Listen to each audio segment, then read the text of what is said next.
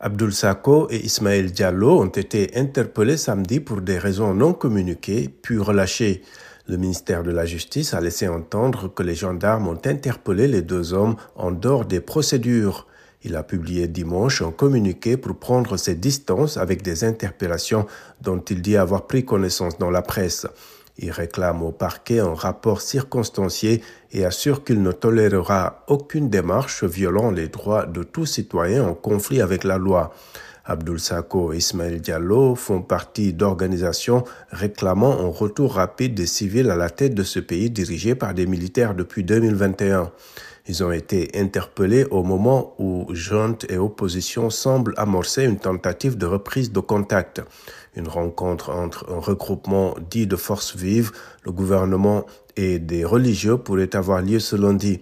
Cette coalition de partis politiques, de syndicats et d'organisations a dénoncé les interpellations des deux hommes comme un acte liberticide qui compromet les démarches entamées par les autorités religieuses pour calmer les tensions sociopolitiques.